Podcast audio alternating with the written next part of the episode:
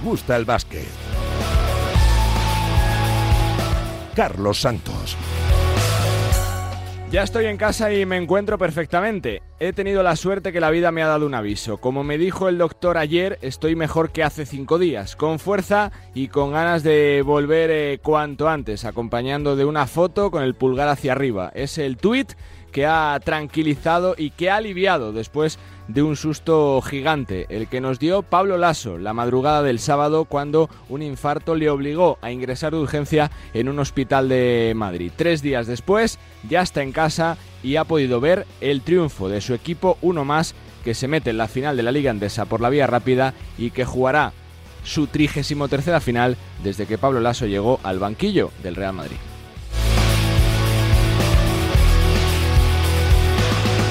¿Qué tal? ¿Cómo estáis?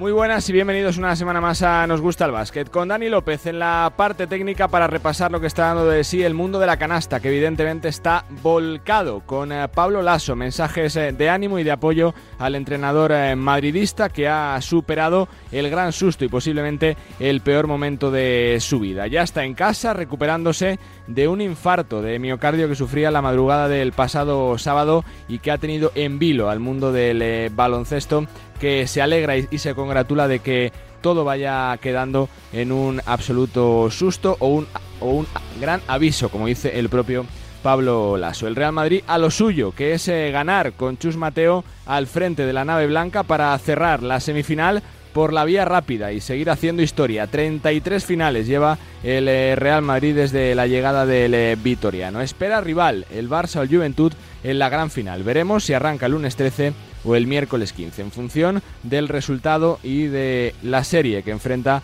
a la Peña y al Barcelona. Chus Mateo, cinco partidos, cinco victorias al frente del conjunto blanco. Estábamos deseosos de, agradar, de agradar porque queríamos dedicarse a Pablo. Y bueno, bien, estábamos nerviosos, al final estábamos nerviosos porque no queríamos que se acercara, le hemos pedido tiempo muerto, eh, pero bueno, eh, había que parar el partido también y que ellos con los triples que podían, que podían acercarse, pues eh, nada, hemos hecho esto. Muy superior a un Vasconia demasiado irregular en la serie, con un Tavares imperial dominando la zona, dominando los aros y siendo una pesadilla para el conjunto vitoriano. El gran protagonista de la serie, el gigante africano, Eddie Tavares. Es dedicar a esa victoria a Pablo, que bueno, que ha pasado un mal momento, pero ahora está, está bien en casa, seguro que está feliz con esta victoria, creo que hemos hecho todo eso por él porque eh, lo que le ha pasado nos ha dado mucha fuerza para poder terminar la serie cuanto antes mejor y, que esté tranquilo en casa. Eh, cuando llegan los playoffs hay que, hacer, hay que sobrevivir, hay que hacer lo, lo imposible para poder, para poder llegar a la final. Eh, si hay que aportar más, hay que aportar más, pero lo importante es, hacer lo máximo posible para ayudar al equipo. El Real Madrid en la final y el Vasconia poniendo punto y final a un curso bastante decepcionante. Primero con Dusko Ivanovic y después con Neven Espagia en el banquillo. Eso es Vasconia, hay que pelear para máximo. No jugamos Copa, no jugamos uh, playoff eh, de Euroliga. Nos falta un partido solo y por Copa y por eh, Euroliga llegamos a semifinales de ACB significa algo, pero ese club necesita más. Necesita más, como también quieren eh, victorias el eh, Juventud y el Barcelona. Después de que la Peña rompiera el factor cancha en el Palau el eh, domingo, tiene dos oportunidades para cerrar la serie delante de su público y para dar una de las grandes sorpresas de los últimos años. El Barça, otra vez, obligado a romper el factor cancha si quiere asegurarse el quinto partido en casa. Palabras de la estrella de Nicola Mirotic. Al equipo le veo muy bien como le he visto todo el año. Nada nuevo, ah, no estamos primera vez en alguna situación como esta, uh, perdiendo un favor cancha, ¿no? No tengo ninguna duda de, mis compañeros, de que hay mucho compromiso y sé que haremos muy bien las cosas en, en Badalona. Es una semifinal ¿no? y estamos muy bien en el ambiente, el que se crea ahí en Badalona, pero somos el Barça, ah, sabemos muy bien cómo tenemos que jugar y afrontar eh, esos partidos. El Juventud que buscará que el Olympic sea una fiesta. Pau Rivas.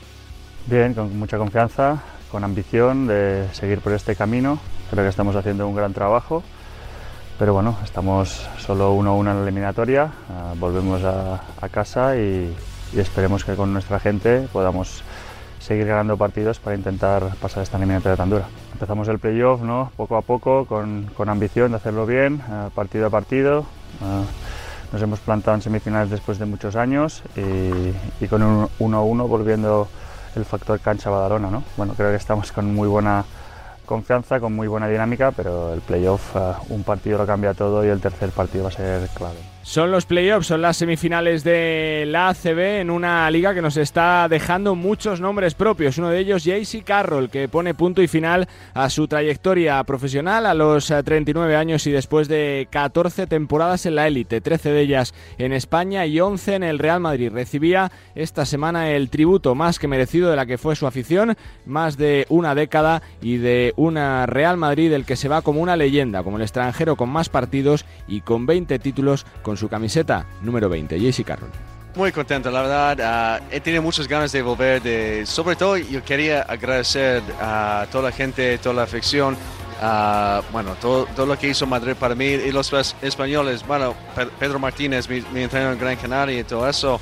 Como he tenido muchas buenas oportunidades y quería tener la oportunidad de decir gracias a todos porque si he vivido una experiencia única, una, un, bueno, mi sueño aquí en España. El minuto y medio en, en la final de, de, Euroliga aquí en Madrid cuando, en 2015, uh, que metí tres triples seguidos y algunos triplazos.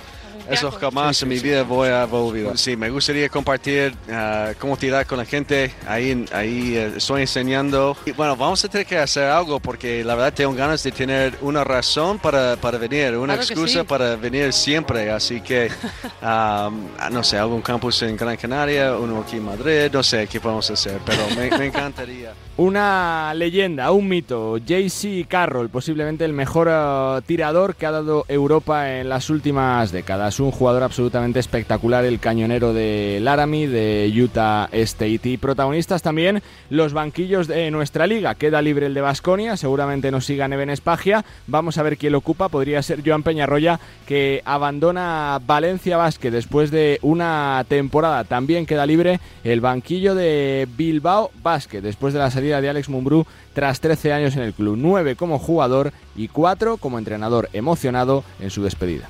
En un club que, que me lo ha dado todo, tanto co como jugador como como entrenador, pero bueno, como, como todo en la vida eh, hay un principio y un final y en el momento que, que vi ¿no? que, que mi camiseta, después del partido contra el Madrid, que vi que mi camiseta se alzaba en Minivilla, eh, vi que era era el momento. Creí que era el momento, ¿no? De, de, de, que había llegado el momento mío en el que tenía que salir. Eh, en el mundo del eh, baloncesto, pendientes también de la final de la NBA, 1-1, con los eh, Celtics rompiendo el factor cancha de Golden State antes de que la serie viaje a Boston en la madrugada del miércoles al jueves para el tercer partido. Darvin Ham, presentado oficialmente como nuevo entrenador de los Lakers, después de su periplo como asistente por los Milwaukee Bucks de Baldenholzer y de Antetokounmpo, y pendientes también de los playoffs de la Liga LEB, de esa Final Four, todavía con sede por uh, decidir y que nos van a dejar emparejamientos espectaculares. Estudiantes eh, Palencia y el Girona, que se enfrentará al ganador del Forza Lleida o del Cáceres, que tendrán que disputar esta semana el quinto y definitivo partido, el 18 y 19 de junio, la fase final, la Final Four por el ascenso. El que la gane acompañará al Granada en la ACB la próxima temporada. Así viene cargado el mundo del baloncesto. Por delante, más de una hora para hablar uh, del deporte de la canasta. Enseguida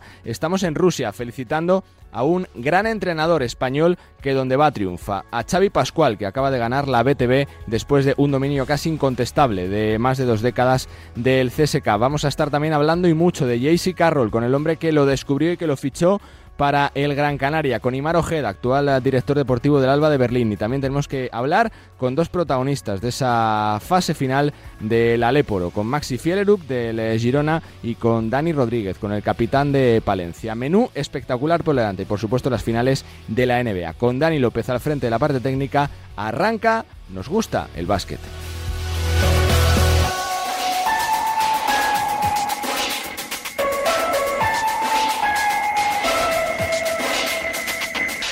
Bueno, pues eh, tenemos eh, visita a San Petersburgo, a Rusia, porque hay un entrenador al que queremos mucho, que le llamamos siempre para cosas buenas, y le llamamos mucho porque gana mucho, consigue muchos títulos, y yo creo que donde va deja su huella. Rusia, Xavi Pascual, hola, ¿cómo estás? Muy buenas.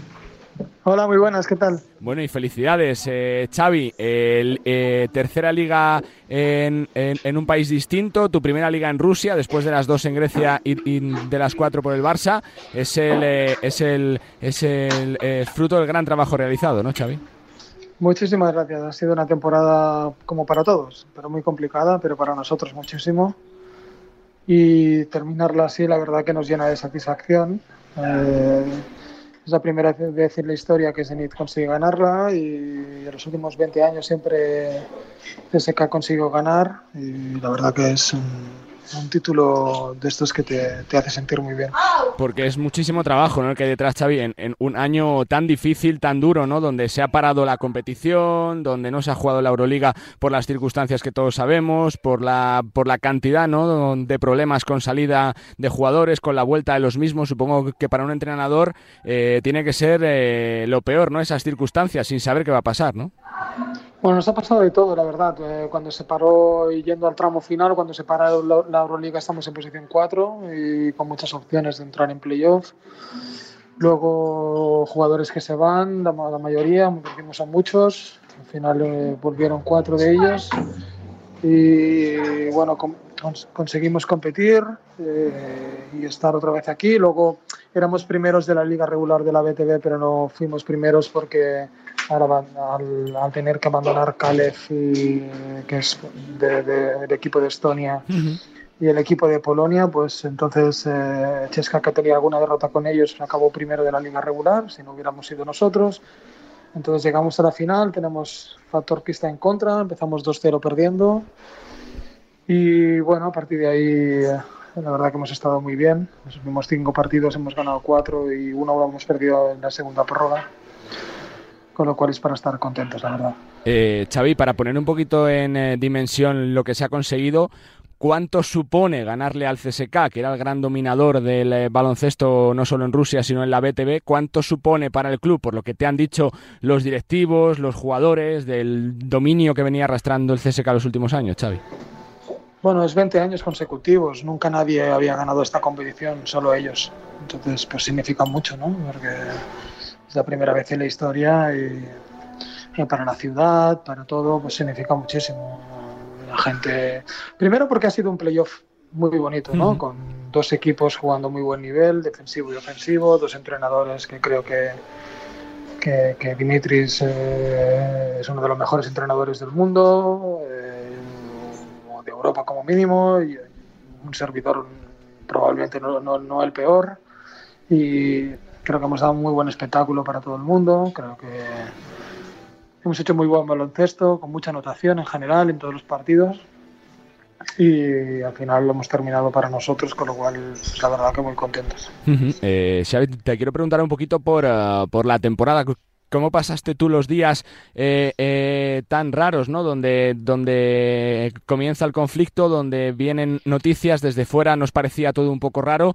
Eh, ¿Lo pasaste mal en lo personal? ¿Sentiste un poquito de, miedo? ¿Te, ¿Te, planteaste muchas cosas? ¿Cómo fue todo aquello, Xavi?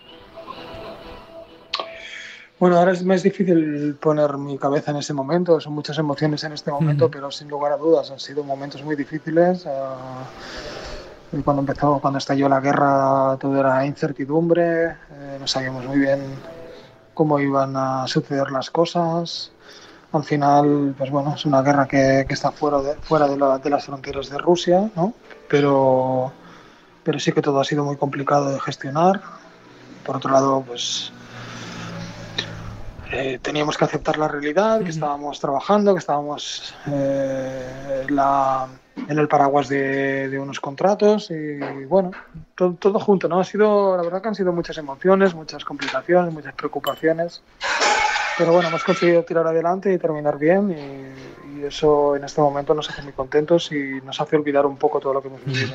Eh, dentro de tu currículum, Xavi, eh, de la vorágine, ¿no? De, competición, de, partidos, eh, de viajes, ¿saboreas como si fuera el primero cada título que consigues? Porque ya son, se pierde la cuenta, solo en ligas son siete, en tres países diferentes, supongo que como técnico se siente orgullo también, ¿no, Xavi, por eso?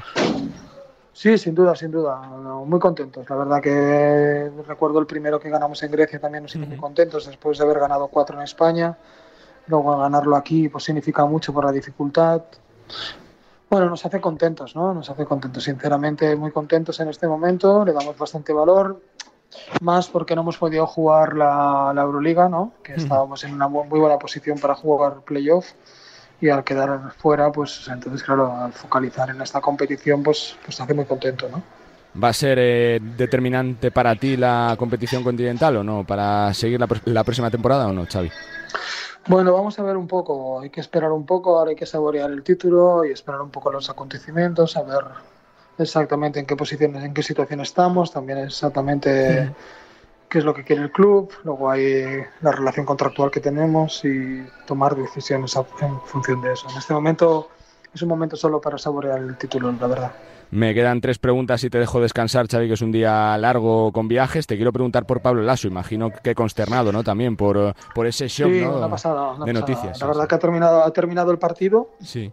Y a la vez que tenía mensajes de felicitación, tenía mensajes hablándome de, de lo de Pablo, me he puesto en contacto ya con, con, el entorno cercano para saber un poquito sobre él.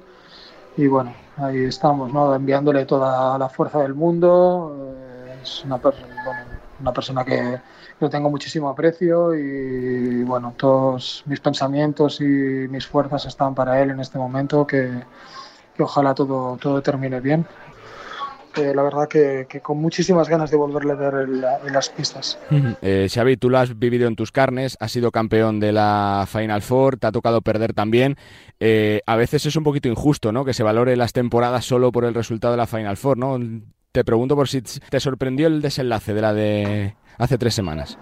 De Belgrado. Bueno, los Final Four son momentos eh, muy especiales, muy difíciles. todo depende de, de un partido y pasan muchas cosas pasas de, ganar semifinales a si pierdes la final, o sea, de ser Dios a, ser villano o de ser villano a ser Dios, eh, fácilmente si la ganas o la pierdes, es, son, es un cúmulo de emociones, al final todo es un poquito más relativo, es ganar o perder y todo es un poquito más relativo sobre todo cuando tienes la, perspectiva del entrenador, porque atrás hay mucho trabajo y a veces depende de muchísimas cosas, ¿no?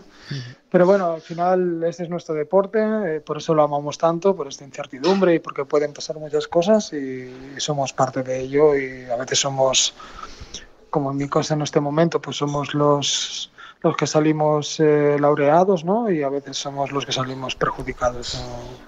Depende de muchísimas cosas. Y cierro con un eh, nombre propio para terminar. Xavi, eh, lo tuviste contigo en el Barça, parece que va a firmar dos temporadas por el Real Madrid. Mario Gessonia le ha sufrido esta temporada también con Unix. ¿Qué jugador ficha el Real Madrid, Xavi? Bueno, no sé muy bien el tema contractual, pero si hablando de él, pues es un chico al que le quiero mucho porque desde muy... Creo que le, tuve en Barcelona con 17 años, prácticamente un niño.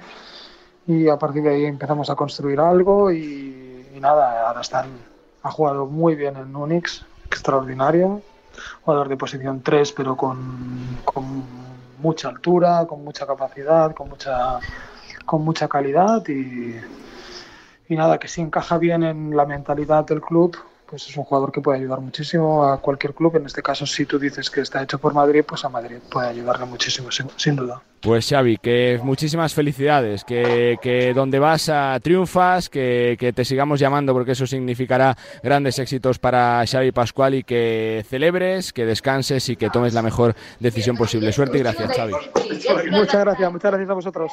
Xavi Pascual, entrenador del Zenit de San Petersburgo, protagonista aquí en Nos Gusta el Básquet, siempre es un lujo charlar con el entrenador de Gabá, laureadísimo, siete ligas ya en su currículum, cuatro en el Barça, dos en el Panathinaikos una en el Zenit rompiendo el dominio después de 20 años del CSK de Moscú y sobre todo coronándose como lo que es uno de los mejores entrenadores de Europa. Protagonista de lujo, Xavi Pascual.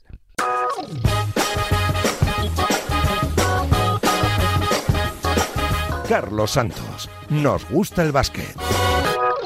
Bueno, pues eh, tenemos que hablar, lógicamente, en esta semana y mucho, de un hombre que ha puesto punto y final a su carrera deportiva con 39 ah, años. Eh, es eh, JC Carroll y yo creo que es uno de los mejores tiradores que he visto en el panorama no solo español, sino continental. Y, el hombre que le trajo a España, que, que le descubrió, fue Imar Ojeda. Saludos, Imar, ¿cómo estás? Muy buenas. Hola, buenas tardes. Muy bien, gracias supongo que son días, ¿no? Para, para recordar ese, ese año 2009, ¿no? Cuando llega un jovencito y delgado JC Carroll que se convirtió en leyenda, Aymar. Sí, sí, sí, desde luego, porque, bueno, con el con el homenaje o la despedida que tuvo el otro día en el partido, que, que claro, con saber estos partidos y tal, pues te, te acuerdas y, y luego, pues eso, ¿no? Te acuerdas de, de esos momentos y de, muchas muchas anécdotas, pero desde luego eh, yo creo que todo tiene claro que, probablemente el mejor tirador, eh, bueno, si no el mejor de los mejores seguro que ha habido aquí en Europa, ¿no? En esta época. ¿Cómo llegas a él, Imar? ¿Cómo es el eh, fichar a JC Carroll para Gran Canaria? Bueno, pues mira, eh, yo en una, las ligas de veranos, que antes había llegado a ver hasta tres, eh, era, se hacían en Orlando, luego eh, se hacía en Salt Lake City y luego ya en Las Vegas, ¿no? Entonces, bueno, la liga de verano era la primera, a principios de julio, y yo, bueno, estaba, creo que era, mi, sí, mi segundo temporada como director deportivo, eh, en la primera, pues había fichado, tenían ese puesto a Cal English y, bueno, Cal English hace un temporador, ¿no? Con lo cual, pues todos los rumores era que, Cal English se iba a ir, que lo fichaba a alguien, tal, Málaga estuvo muy cerca. Eh, entonces, bueno, yo tenía muy pendiente buscar a alguien en esa posición. En la Liga de Verano Orlando, pues su agente ya me lo había, digamos, eh, me había dicho el nombre, porque yo ya había dicho, oye, busco algún tirador y tal. Y, y en la Liga de Verano de Orlando eh, lo veo jugar y claro, me encanta, ¿no? Además con el tema de que en la Liga de Verano eh, de Orlando es, era en el, en el digamos en la cancha de entrenamiento, con lo cual no había público, no es como ahora la Liga de Verano de Las Vegas y tal, era solo profesionales y tal, y había una zona allí para comer. Entonces esto caminando, me, me bueno, pues coincido con él y con su, con su agente y, y entonces pues me lo presenta, ¿no? Entonces, eh, y claro, él me saluda en español y entonces digo, sea, hablas español y tal. Dice, sí, sí, porque aprendí cuando las misiones y tal. Y entonces, claro, yo además en aquella época que tenía, ahora lo sigo haciendo, ¿no? Pero, pero digamos, soy muy, intento ser muy cuidadoso con que, con que la encaje todo el perfil del jugador, no solo, no, sino, no solo baloncestísticamente, ¿no? Y entonces dije, wow, perfecto, ¿no? Que habla español, la integración va a ser buena y tal. El problema es que tiene una cara de, junior de primer año, que, claro, cuando lo ve al presidente, y, efectivamente luego hay muchas anécdotas de eso, ¿no? Pero ahí es donde yo lo, lo conozco, luego él va a la Liga de Verano también a jugar, pero yo ya estaba ahí, digamos, intentando ficharlo, ¿no? Entonces, eh, ¿qué pasa? Que eh, al final no se va. Entonces yo lo que hago es que eh, estando en la Liga de Las Vegas, cuando me confirman que Cal se queda, pues obviamente había jugado muy bien y yo encantado de que se quedara, ¿no? Eh, y tampoco quería que Jesse Carroll acabara en otro equipo ACB porque, bueno, por lo que ha pasado, porque si acaba en otro equipo ACB, pues igual está allí toda la vida, ¿no? Como ha hecho en el Madrid, ¿no? Entonces, eh, bueno, yo hablo con Lorenzo Marruganti, que era el director deportivo de, de Bancater Casteramo, y en Italia, y, entonces yo sabía que él estaba buscando un tirador, y entonces le digo, Ven, vente para acá, vamos a ver el siguiente partido y tal. Entonces le digo, hostia, mírate este tío, va, va, va.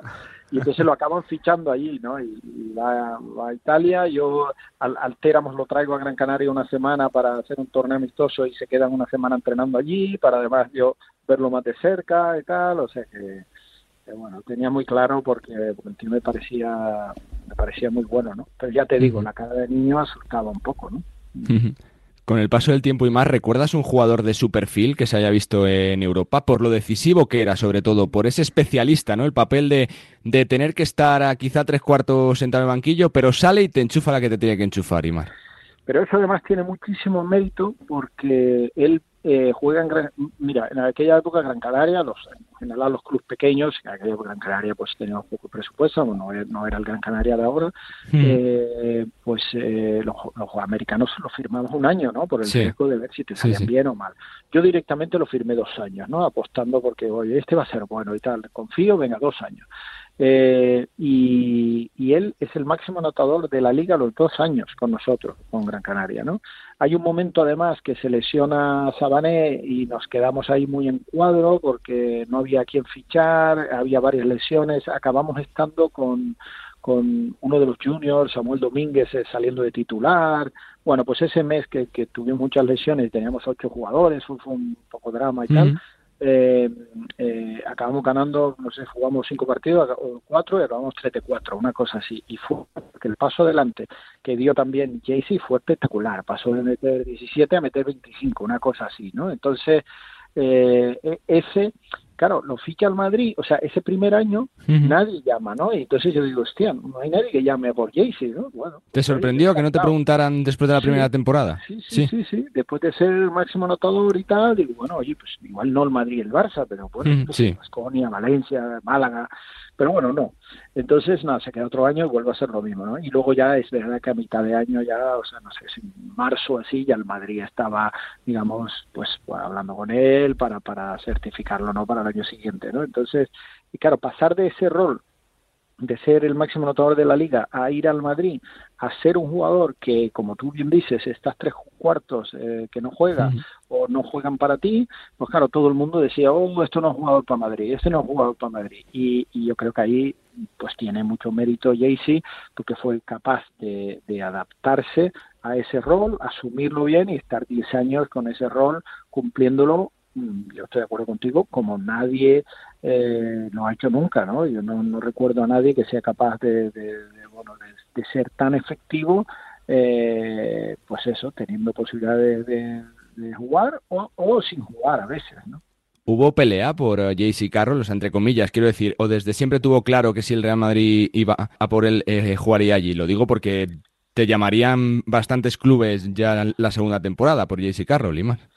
Sí, bueno, eh, al final los clubes llaman a los agentes, ¿vale? O sea que la información Ujú. que me llega a mí no es tampoco toda la que hay, ¿no? Entonces ya los agentes pues sí te dicen, oye, pues estamos hablando, en- eh, cada agente decide, ¿no? En Sus agentes en este Claro. en este caso, Sí, sí. pues, pues eh, digamos, fueron muy transparentes y yo recuerdo que, que, bueno, que sí me dijeron lo del Madrid y que había más interés, ¿no? Habían recibido, eh, pues yo creo que ya bastantes, eh, digamos, llamadas y ofertas, pero entiendo que la mejor era la de la del Madrid o digamos en global, ¿no? No digo dinero, no la desconozco, pero entiendo que, que ellos son los que valoraron eh, no sé si, si descartando alguna otra también así muy grande, eso ya no lo, no lo sé yo, pero yo sí recuerdo que hubo un momento que, claro, estábamos todos en Gran Canaria tan emocionados y tal, que, que, claro, yo hablando con el presidente y tal, decía, oye, tenemos ya que dar un paso, un esfuerzo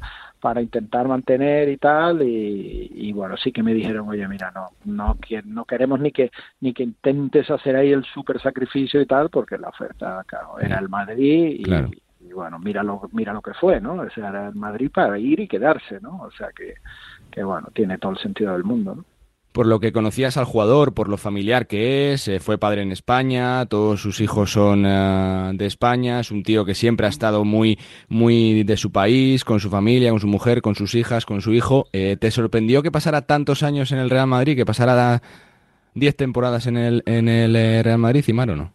Bueno, yo creo que no, porque demuestra un poco el carácter que tiene, ¿no? Él, Jaycee, es un tío también reservado, ¿sabes? No es tampoco, eh, bueno, pues muy, muy dicharachero, ni un tío así muy, bueno, muy, muy espontáneo y cosas así, ¿no? Él es, como tú dices, pues muy familiar, eh, bueno, con una, con una, eso sí, una energía impresionante, ¿no? Que eso yo creo que, que todos lo, lo vimos, ¿no? Yo recuerdo una anécdota de, de que con el entrenamiento acabado hay un balón que se va de, de- de la, porque tira y rebota en el aro de estos tiros ya después de, de entrenamiento el balón se va y la mayoría de los jugadores dejan que el balón se vaya al otro extremo de la cancha y ya se recogerán luego, ¿no? Él iba Mm. corriendo a toda velocidad a cogerlo, ¿no? Y le decimos, sí, sí, que ya está, que el entrenamiento ha acabado y tal, pero él iba siempre con esa energía, ¿no? Decían allí que era el, conejito de, de, Duracell, ¿no? Porque el tío no paraba, no paraba, no paraba, ¿no? Entonces, bueno, aparte de esa intensidad que ponía, luego era eso, pues familia y estar con ellos y, ya está.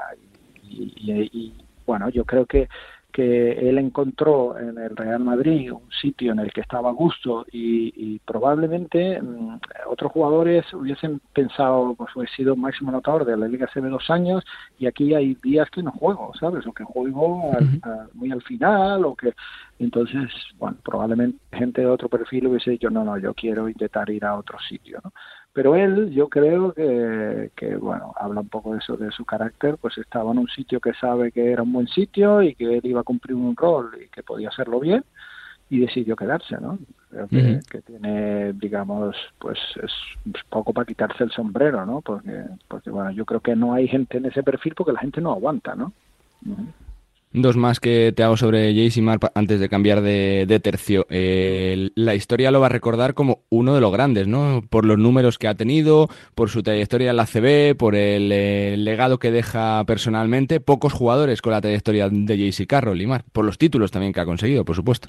Desde luego, ¿no? O sea, creo que son 20, ¿no? Títulos, que además pues cuadraba muy bien con el número de su camiseta, incluso en el Madrid y tal. Entonces, eh, eh, bueno, yo creo que, que, es uno de los de los más grandes que ha pasado por, por la Liga CB y por Europa, ¿no? Yo creo que sí que sí que eh, sí que merece que la gente lo, lo recuerde como uno de los de los grandes porque bueno por por, por, por, el cúmulo de, cosas, ¿no? Porque era muy buen jugador, porque es, un tirador excelso, es impresionante la, la, la bueno pues la habilidad que tenía para para meter eh, y para tirar bien y, luego por todo el añadido de eso, ¿no? De, un jugador de adaptarse de ser el, el, que el que mm. se tira todas, el que juega más minutos, el que es el más importante de un equipo como Gran Canaria, a pasar a, un rol de, rotación que yo creo que le ha dado muchos títulos al Madrid, porque porque como, digo, es difícil mantener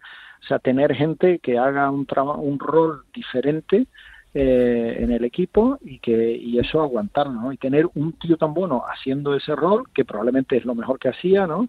Pues creo que, que tiene mucho, mucho, mucho mérito desde tu visión de director deportivo, de aficionado al baloncesto y mar, ¿con qué Jace y Carroll te quedas? Porque se le preguntaba el otro día con qué imagen se quedaba de, su etapa por España y, recordaba esos eh, tres triples seguidos en la final de la Copa de Europa del 2015 eh, ante Olympiacos. Eh, ¿Con qué imagen de Jace y Carroll te quedas? ¿Con qué partido? ¿Con qué tiro te quedas de Jace y Carroll, Ima? Sí, bueno, yo obviamente, aunque, aunque viví muchas de esas como como le, decía el otro día, o sea, yo le disfruté dos años y le sufrí el resto, ¿no? Entonces, porque claro, también lo, sufríamos mucho nosotros cuando, cuando venía a jugar contra contra nosotros, ¿no? En Gran Canaria o cuando estaba yo en el Estu, o sea que, bueno, definitivamente eh, le sufrí, o últimamente con Alba Berlín jugando Euroliga, pues también le he sufrido, ¿no? Entonces, eh, yo mm, probablemente, mm, o sea, no hay, no hay un momento digamos concreto, pero pero me quedo con, con las exhibiciones que daba para nosotros ¿no? en, Gran Canaria. Probablemente ese, esa temporada en la que el meses en el que estuvimos con bueno con muchos problemas de lesiones y él fue capaz de echarse al equipo a la espalda y, ser imparable, porque fue imparable aquel mes, pues claro, eso eso queda siempre, ¿no? ¿Te sorprendió que no tuviera recorrido la NBA? Tú que conoces bien ese, ese mercado eh, como geador, eh, tantos años eh, de Atlanta, que no se le tentara nunca o no? Con ese perfil que tenía de especialista, de tirador, tan físico, tan, tan rápido. Sí, mira, yo creo que, que desde luego estaba, ¿no? Cuando yo estaba en Atlanta, pues yo siempre pero como lo conocía bien lo tenía puesto en las listas siempre, ¿no? De cuando cuando tienes las listas de los de los eh, jugadores en Europa eh, preparados a lo mejor para, para poder ir a un equipo de NBA, pues yo siempre lo tenía, ¿no? Pero yo creo que él eh, eh o sea, vivió el, el, una época un poco diferente, porque hay que entender que los jugadores eh, jóvenes, los rookies que salen en Estados Unidos, ellos todos quieren intentar eh, NBA. Y, y, a veces aquí en Europa hay mucha gente que dice, pero ¿por qué ¿por qué está intentando si no tiene nivel, que se venga ya para Europa, cosas así? Pero hay que entender que, que mentalmente, pues oye, tú quieres probarte, quieres intentarlo y has crecido soñando con eso, ¿no? No con, no con irte a Europa, ¿no? Entonces, ese proceso eh, siempre suele durar un año, eh, dos años en algún caso, eh, para la mayoría de los jugadores hasta que se dan cuenta que no pertenecen, digamos, a ese nivel y que entonces es mejor saltar a Europa, ¿no? Entonces con Jaycee yo creo que eh, fue el, tema fue un poco más eh, abierto, ¿no? Él intentó con las ligas de verano, mm, entendió que nadie bueno, que no, que no tenía sitio y entonces ya saltó directamente a Europa, ¿no? Entonces, ¿qué pasa? Que él también tenía unos buenos agentes y además también tenía la, eh, la, situación que en aquella época solo había la, que los contratos no son como ahora que las franquicias tienen 15 contratos mm. eh, más dos que puedes hacer más los two way más los bueno exhibit 10 un montón de cosas que, que en aquella época pues era más difícil no había menos posibilidades entonces él lo tuvo claro y yo creo que una vez que él tomó la decisión de que no estaba para la NBA, eh, bueno, pues en Gran Canaria fue bien, tenía contrato y luego lo firma al Madrid, pues bueno, intentar ir a la NBA sin saber exactamente si le iban a dar el rol y tal, yo creo que la gente lo veía pequeño, todos sabemos que tenía bueno energía y potencia de salto para saltar y para tirar, yo creo que la gente siempre en NBA tuvieron, digamos, eh, le tenían la espada de Damocles encima sobre la defensa, ¿no? que no iba a ser capaz de defender en la NBA. Entonces, bueno, entiendo que no fueron a por él de una manera seria. Mejor que eh, nosotros, ¿no? claro que sí. Por supuesto que sí, se le disfrutó durante 11 años que han sido tremendos, la verdad que sí. Y Mar, eh, te quiero preguntar también eh, por este año, ¿no? Por este, este verano que va a ser eh, movido, ya lo está siendo. Yo no recuerdo tantos rumores, ¿no? de, estas alturas de temporada, con fichajes ya confirmados, con otros que parece que se encarrilan. Es cada vez más difícil fichar, ¿no? para equipos sin tanto presupuesto, ¿no? Que, no tengan fiscalidad como tienen los italianos, quizá los turcos, ¿no? Ya no decir los rusos, Imán. Sí, sí, sí. Yo creo que hay varias circunstancias. Eh, una es, yo creo que estamos en el, digamos, ya en el, este, cruzamos los dedos, ¿no? Toco madera, pero en el primer año post-COVID, ¿no? Después de esta dos temporadas, eh, en la que un poco la, la, economía en general de todos los clubes se ha visto bueno, más o menos afectada, incluso en estos que no tienen límites, eh, y eso pues ha condicionado un poco estos dos últimos años el mercado, ¿no? Yo creo que el año pasado hubo mucha estabilidad en los clubs, precisamente porque, bueno, había mm. mucha incertidumbre y la gente yo creo que prefirió mantenerse como estaba, ¿no? Ahora creo que se ha vuelto a la, a la emoción de de intentar fichar. Eh, si los equipos rusos no son, no, no, van a poder ser capaces de jugar en Euroliga por el conflicto bélico, eh, pues eso deja a muchos jugadores en el mercado potencialmente y eso, claro, están el resto de equipos, pues yo creo muy, muy entusiasmados con eso, ¿no? O sea, los que pueden hacerlo, yo, yo nosotros, eh, yo creo que nosotros lo que tenemos que hmm. hacer es esperar tranquilamente hasta hasta final de, verano y de mercado un poco para ver cómo podemos componer. Por otro lado, también tenemos eh, tengo toda la plantilla, casi toda la plantilla con contrato, aunque parece que, que cada, como cada año voy a poder eh, perder algunos porque haya otros equipos de liga que paguen buyouts y, se lo lleven, mm. pero pero sí que veo ese movimiento entre los grandes, ¿no? Pues EFES ya hay muchos rumores, muchísimos, bueno, sí, sí, Barcelona, yo creo que que bueno, el Madrid también, entonces yo creo que, que bueno, pasa un poco eso y, va por épocas y ahora yo creo que, que, la gente está dispuesta pues eso, a pescar ahí en, el río revuelto este que hay con los equipos rusos, eh, con salir un poco de, la crisis, entre comillas, del COVID, o sea que, hmm. bueno, va a ser un verano creo que bastante movido, bastante movido. Te llamaré dentro de poquito para hablar del Alba de Berlín, pero te hago una última pregunta. Oscar da Silva, se ha hablado mucho de, que el Barça lo quiere, va a ser complicado retenerlo, ¿no? Por lo buen jugador que es, por las ofertas que tiene, por la polivalencia y por la juventud, ¿no, Imar? Sí. Mira, yo eh, va a ser muy difícil. Eh, yo quiero decir, estoy acostumbrado, eh, un poco acostumbrado a eso, ¿no? Porque, porque ya te digo, los últimos pues cinco años hemos perdido así a Grigonis, ¿no? Han salido aquí Grigonis, Kidraites, eh, eh, Hermanson, bueno, Franz Wagner, bueno, entonces eh, pues eh, creo que va a ser muy difícil porque Oscar tiene mucho potencial y, bueno, eso creo que, que la gente ya lo, lo ha visto. Eh, yo también creo que es un, es un jugador que puede optar a ir a máximo nivel, eh, incluso NBA.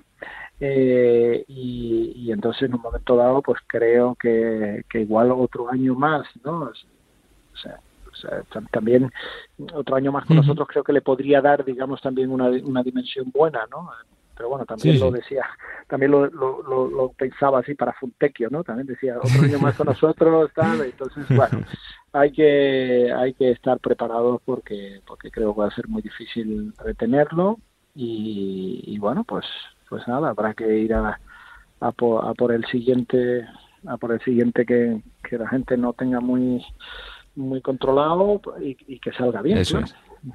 Pues que te llamaremos dentro de poquito, Imar. Ojalá que con otro título de liga bajo el brazo, que el proyecto va viento en popa, que sigue siendo un gran caladero también para equipos eh, de Euroliga, para revalorizar jugadores y que seguís haciendo un trabajo fantástico. Que haya suerte, Iván, eh, eh, con el resto de, de, temporada, Imar, y que se acierte también con los refuerzos, con los relevos que tengan que llegar. Fuerte abrazo y gracias. Muy bien, nada, muchas gracias.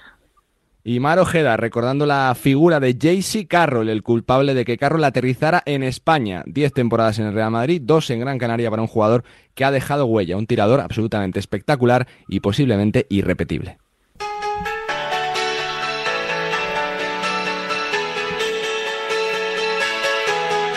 Bueno, faltan unos días para esa Final Four de ascenso a la Liga CBE desde la Leporo. Ya conocemos tres integrantes de ese playoff, Estudiantes, Palencia, eh, Girona y bueno, yo creo que, hay que hablar ¿no? con uno de los equipos que más está sorprendiendo, que ya consiguió el ascenso hace años, eh, por circunstancias lógicamente de la economía no se pudo consolidar y parece que está viviendo otra vez una gran temporada. Es el Charger eh, Palencia de Dani Rodríguez. Dani, ¿qué tal? ¿Cómo estás? Muy buenas. Hola, muy buenas. Bueno, supongo que, contentos y satisfechos, ¿no? Quedan todavía dos pasitos, por así decirlo, pero oye, se va cumpliendo, ¿no? Todo lo bueno que, transmitía el equipo durante la temporada, ¿no? Sí, la verdad que, que, bueno, que al final, pues es como, bueno, quitarte un poco el peso encima, ¿no? Como que has cumplido un objetivo grande e importante y, y bueno, y a partir de ahí, pues ahora pues lo que venga eh, bienvenidos serán. ¿eh? Ojalá pues podamos ganar los dos partidos y, y hacerlo todo, pues eh, bueno, convertirlo en lo máximo. Pero bueno, eh, ya te digo que, estamos pues muy contentos de, haber conseguido esto y, ahora pues bueno, vamos a ver qué, qué nos depara. Faltan días, ¿no, Dani, para, para, para, preparar esa cita, primero contra estudiantes, falta por conocer la sede.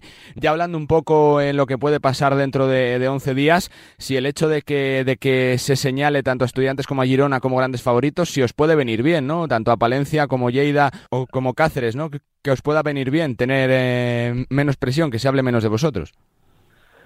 Sí, bueno, eh, bueno, puede ser, puede ser pero bueno, al final es que una Final Four tampoco hmm. eh, cosas así a un partido.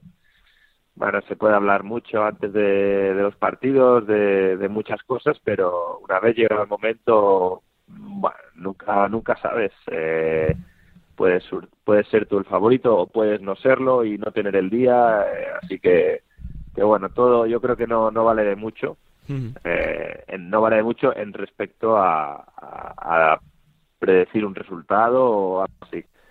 Luego analizar y todo, pues bueno, eh, lo veo normal, pero ya te mm. digo que es, es complicado porque eh, a un partido es, bueno, es difícil como capitán, para ti, ¿qué supone esto, esta, esta temporada del equipo, ¿no? Que sea tan constante, que sea tan sólido, que haya estado siempre en la zona alta, eh, siendo líder durante un tramo de, de, la temporada y compitiendo contra, contra grandes presupuestos, contra fantásticos equipos, Dani. ¿Qué supone bueno, la verdad que, sí, no, es, es muy importante, sobre todo por, un poco lo que dices, ¿no? Que hemos sido muy bastante regulares, quitando, bueno, una temporadita ahí que con lo del COVID y tal, que bajamos un poco el, listón, yo creo que el equipo siempre siempre ha estado ha estado muy bien y sobre todo predispuesto a trabajar durante toda la temporada. Al final somos eh, un equipo, pues bueno, quitando eh, y yo que a lo mejor somos más más veteranos, pero el resto, bueno, son gente joven, con, ya te digo, con ganas de entrenar siempre y,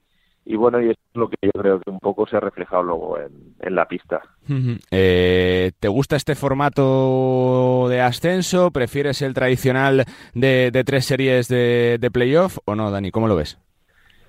Bueno, yo creo que en el es atractivo en, sí. en cuanto al fin de semana, porque al final, bueno, es algo que seguramente la, la gente pues le prestaba más atención porque porque bueno todo se resume digamos en, en dos días.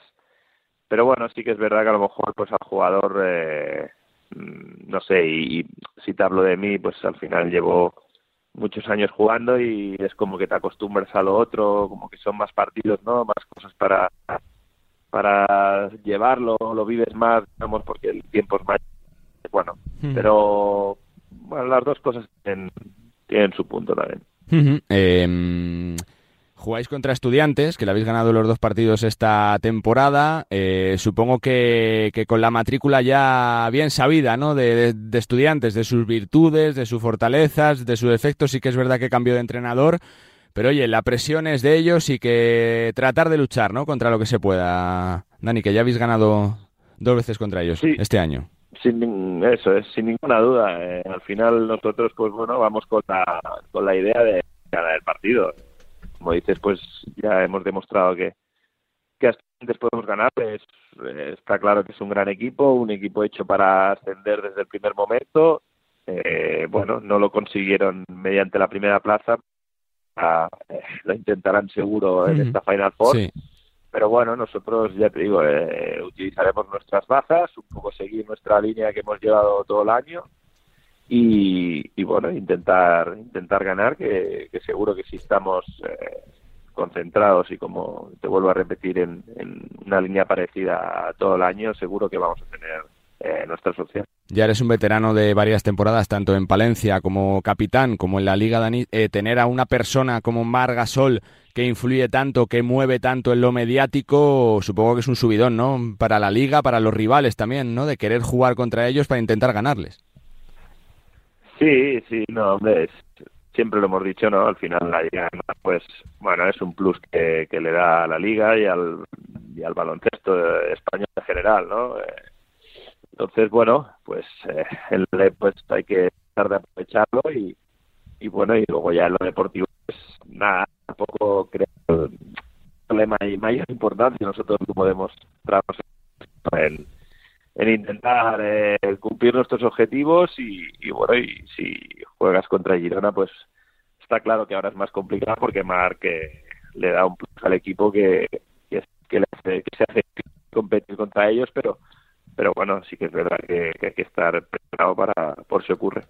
La vida supongo que ha cambiado radicalmente para todos los equipos, ¿no? Después de, del cambio de normativa de ascenso, ese, ese que se consiguió hace, hace cinco o seis temporadas, pero que se escapó por los duros requisitos, que ahora haya más flexibilidad y que sea, entre comillas, más fácil poder subir, supongo que, que da más valor para la liga también y la hace ser más dura y difícil, ¿no, Dani?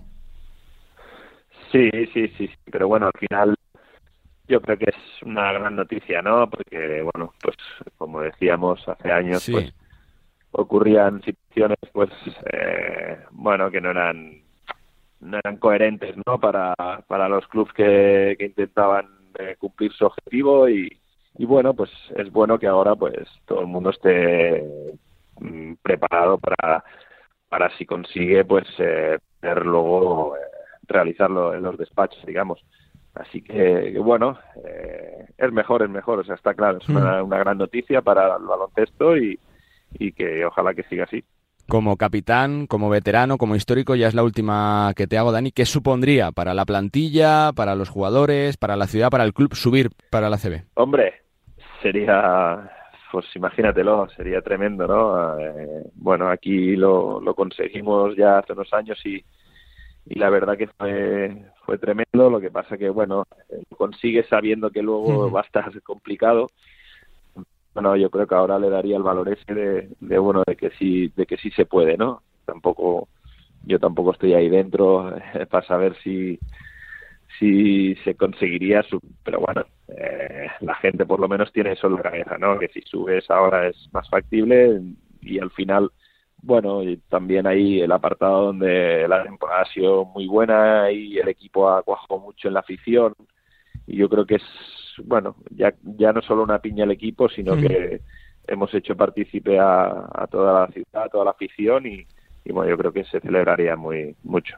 Pues eh, Dani, felicidades por una parte importante del trabajo, que da lo más difícil, que es eh, rematar en eh, dos partidos en un fin de semana que va a ser espectacular para la LEP Oro, para decidir quién es el segundo pasajero que asciende desde la LEP hasta la ACB, pero que os quiten lo bailado, que disfrutéis, que preparéis bien el playoff y que sea un fantástico fin de semana de baloncesto. Suerte y gracias, Dani. Muy bien, gracias a vosotros. Dani Rodríguez, capitán, MVP y uno de los importantes de Palencia Basket, una ciudad que está volcada con su equipo de baloncesto y que está viviendo un sueño. Quedan días por delante todavía para disfrutar de la Final Four, pero la temporada que está haciendo el equipo de Pedro Rivero es espectacular. Van a jugar contra estudiantes en esa semifinal contra un equipo al que ya le han ganado dos veces esta temporada y que opositan junto a Girona como los grandes favoritos. Una Final Four que va a decidir el próximo 19 de junio qué equipo acompaña a Granada en la próxima edición de la Liga Liga ACB. Continuamos, venga.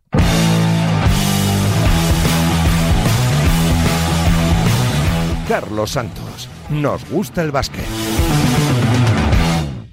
Bueno, pues eh, tenemos cita para seguir hablando de la gran final de la Leporo, de esa Final Four, ese formato novedoso esta temporada. Cuatro equipos para acompañar al ascendido Granada y bueno, pues eh, todo el mundo evidentemente pendiente de, Girona, al que señalan como uno de los grandes favoritos y que ha protagonizado una, un, un último tramo de temporada absolutamente espectacular. Jugador de Girona, argentino, de Tres Arroyos, Máximo Hugo Fielerup. Maxi, ¿cómo estás? Muy buenas.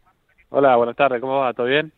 Bueno, supongo que contento, ¿no, Maxi? Con, eh, con el rendimiento del equipo, con el sprint final. Eh, llegaste eh, principios del mes de enero coincidiendo con, con Margasol prácticamente como jugador y desde vuestra llegada prácticamente imparables, Maxi.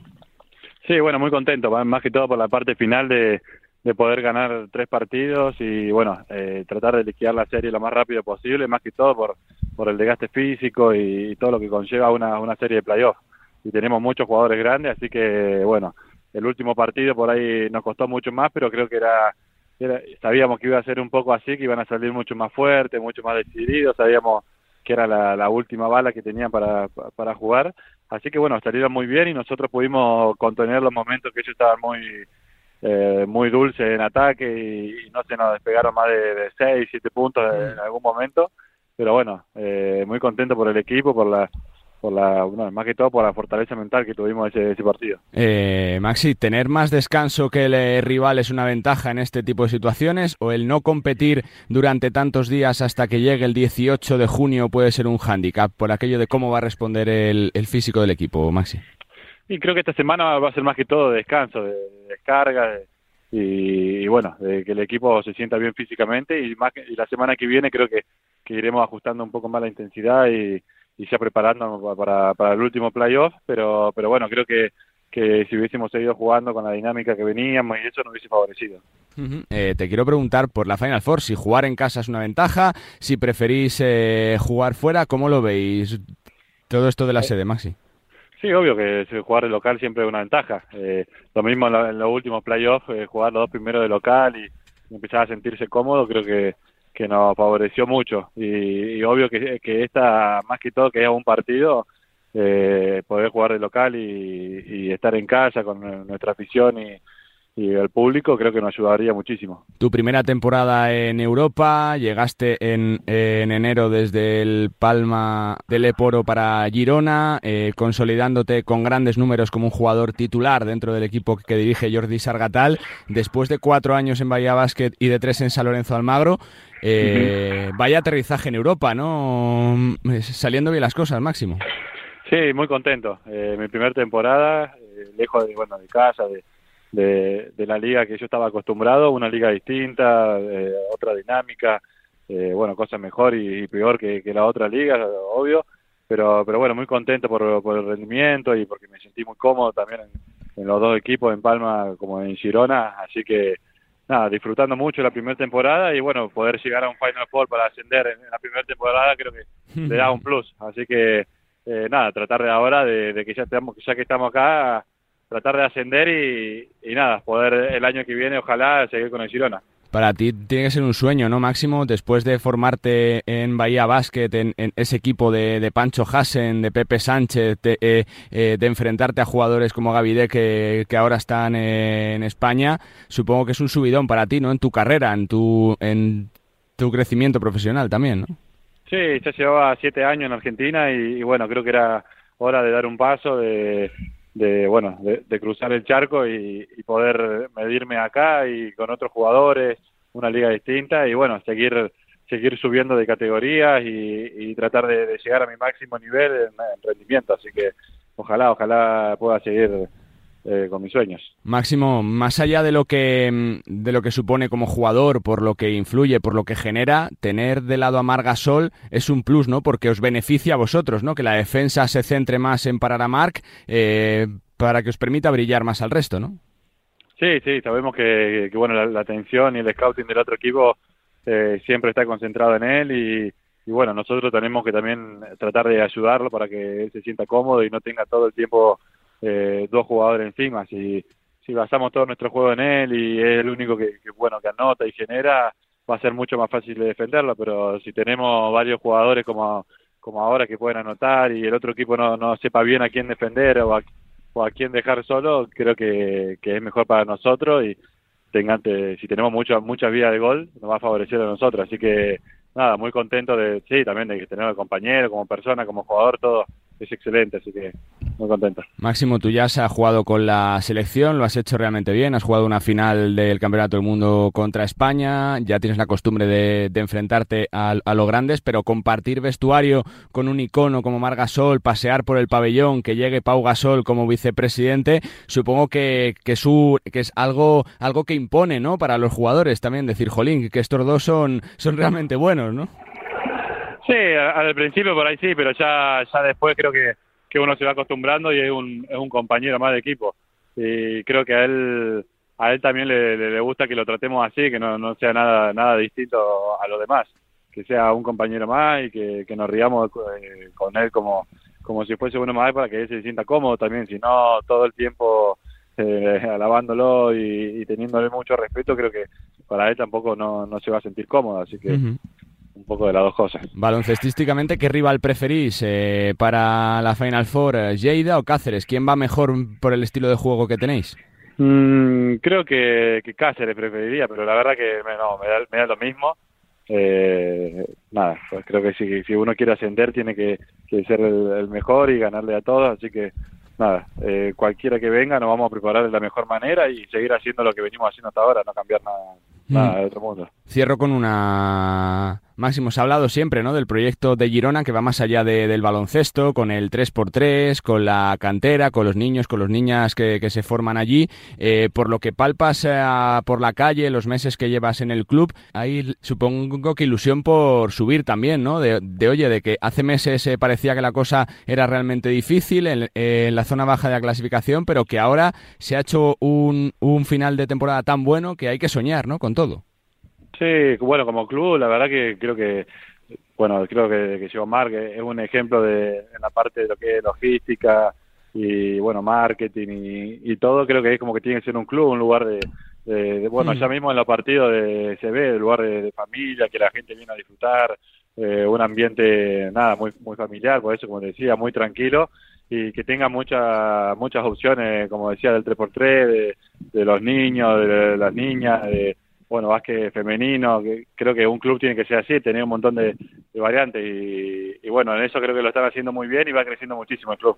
Pues eh, Máximo, que rematéis la faena, que, que, se ha hecho un final de temporada fantástico, que Girona está haciendo un trabajo maravilloso, tanto en los despachos como en la cancha, y que bueno, pues que, se disfrute sobre todo de esta recta final de temporada y de una Final Four preciosa la próxima semana 18 y 19 de junio. Suerte y gracias, Máximo. Dale, muchas gracias. Abrazo grande. Máximo Fielerup, eh, jugador argentino de Tres Arroyos del año 97, primera temporada en Europa, se salió en Palma, le valió fichaje por Girona y está siendo un jugador realmente importante de uno de los equipos aspirantes, candidatos al ascenso, junto a Palencia, junto a Estudiantes, ya veremos si Lleida o Cáceres se jugarán la próxima semana 18 y 19 de junio, ya veremos todavía en qué sede la segunda plaza de ascenso a Liga ACB. Máximo Fielerup, protagonista aquí en Nos Gusta el Básquet venga.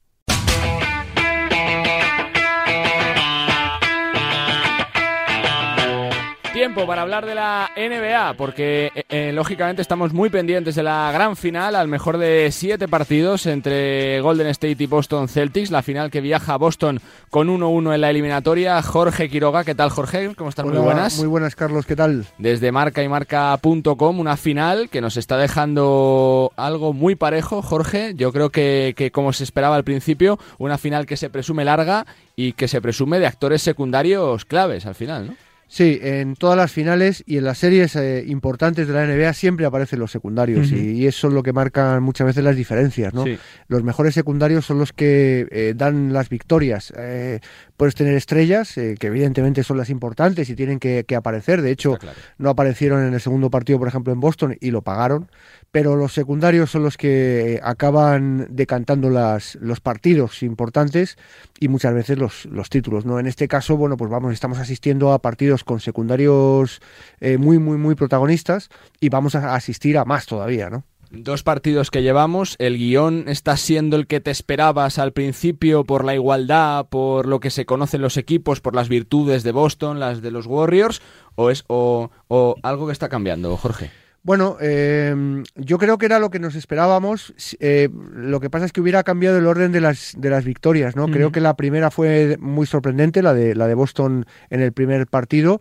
Y yo hubiera apostado lo mejor que si Boston eh, robaba un partido en San Francisco era el segundo, no el primero. Pero bueno, al fin y al cabo están 1-1, lo que por lo menos nos asegura un quinto partido.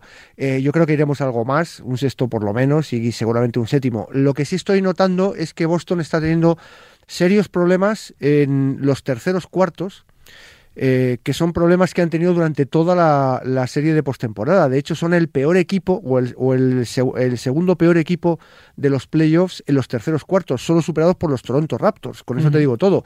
Eh, de hecho, estuvieron a punto de perder el primer partido por culpa de un tercer cuarto y acabaron perdiendo el segundo partido por culpa de su tercer cuarto. En esos dos terceros cuartos, y además los jugadores lo saben, están teniendo muchísimos problemas, problemas de pérdidas, problemas de tiros, eh, y yo creo que si Boston no arregla esos, esos problemas, eh, van a tener pocas opciones. ¿eh? Más allá de los secundarios, de las estrellas, de los Curry, de los Tatum, de los Clay Thompson, de los Jalen Brown, es una final también de entrenadores, Jorge, de, de pizarras, de dos técnicos que se conocen, que se han criado bajo el amparo de Popovich, que son muy de la pizarra, ¿no? De hacer pequeñitas cosas, pero muy bien.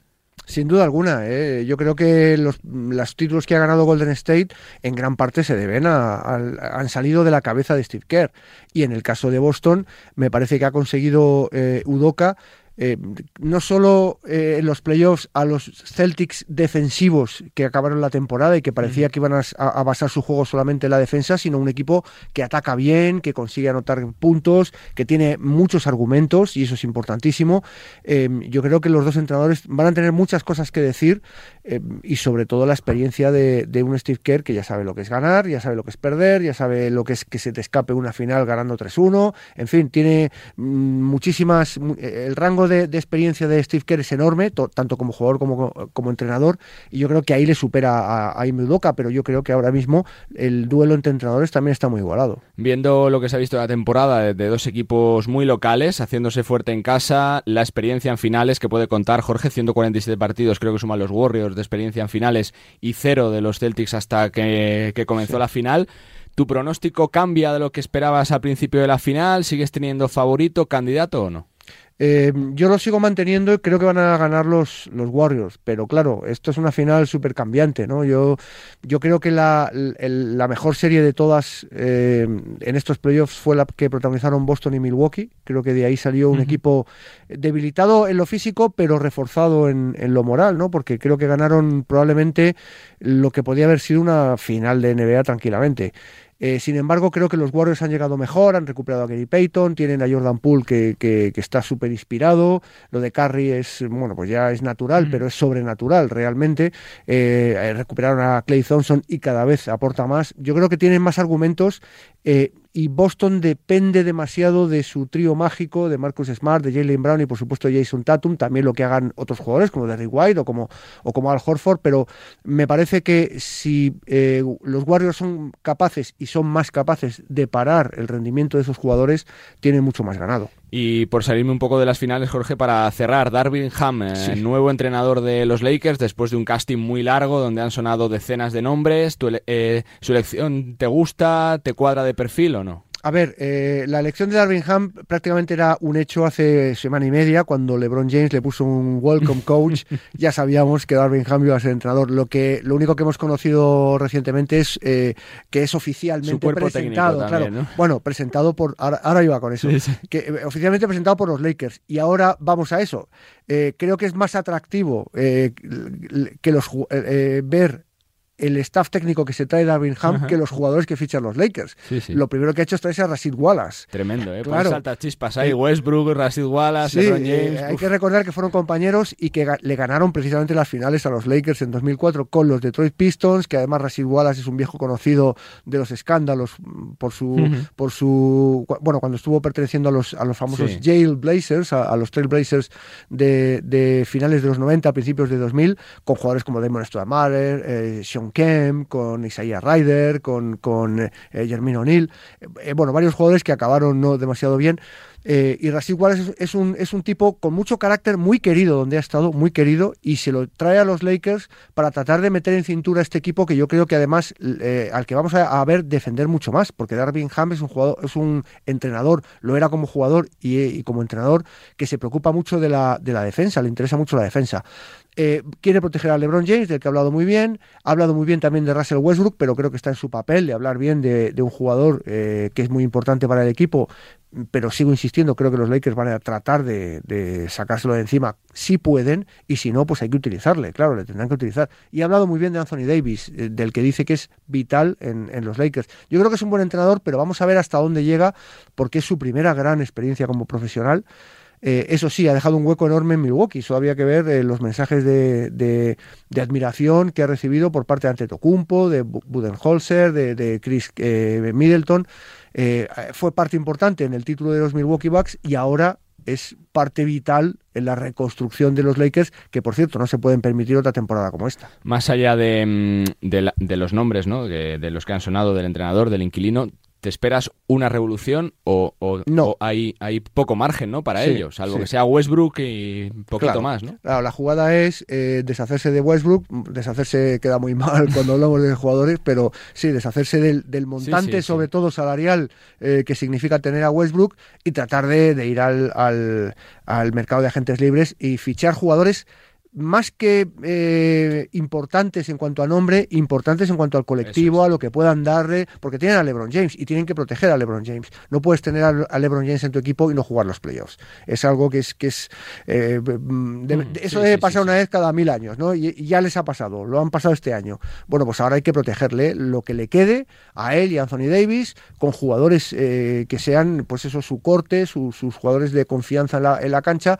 aunque no sean jugadores tan importantes como Westbrook. Si pueden conseguirlo, que no es tan fácil, mover la masa salarial de Westbrook en el mercado es muy complicada. Vamos a ver los movimientos que tienen. Pero Darvin Ham y la llegada de Rashid Wallace, ojo, porque puede ser atractivo para ciertos jugadores y a lo mejor eh, el mercado de agentes libres nos da una sorpresa. Dan ganas de que arranque ya la próxima temporada y todavía no ha terminado esta. es uno de los inquilinos del banquillo más glamuroso posiblemente del eh, planeta. Pero más caliente ahora mismo, ¿eh? El eh, banquillo de, de, los Lakers de LeBron James que increíblemente se han quedado fuera de playoffs. Jorge, que están siendo unas finales fantásticas y que por supuesto seguiremos pendientes de ellas. Gracias. Muchas gracias a ti, Carlos. Jorge Quiroga desde marcamarca.com para darnos su pincelada de lo que están siendo unas finales fantásticas. Tercer partido, madrugada del miércoles a jueves. Ya sabes, como todos los partidos con Radio Marca en eh, directo, con el equipazo de comentaristas y de narradores de la gran final y con Darwin Ham, inquilino, pasó el casting, es el elegido para entrenar a los Lakers de los próximos años. Continuamos para rematar la faena. Venga.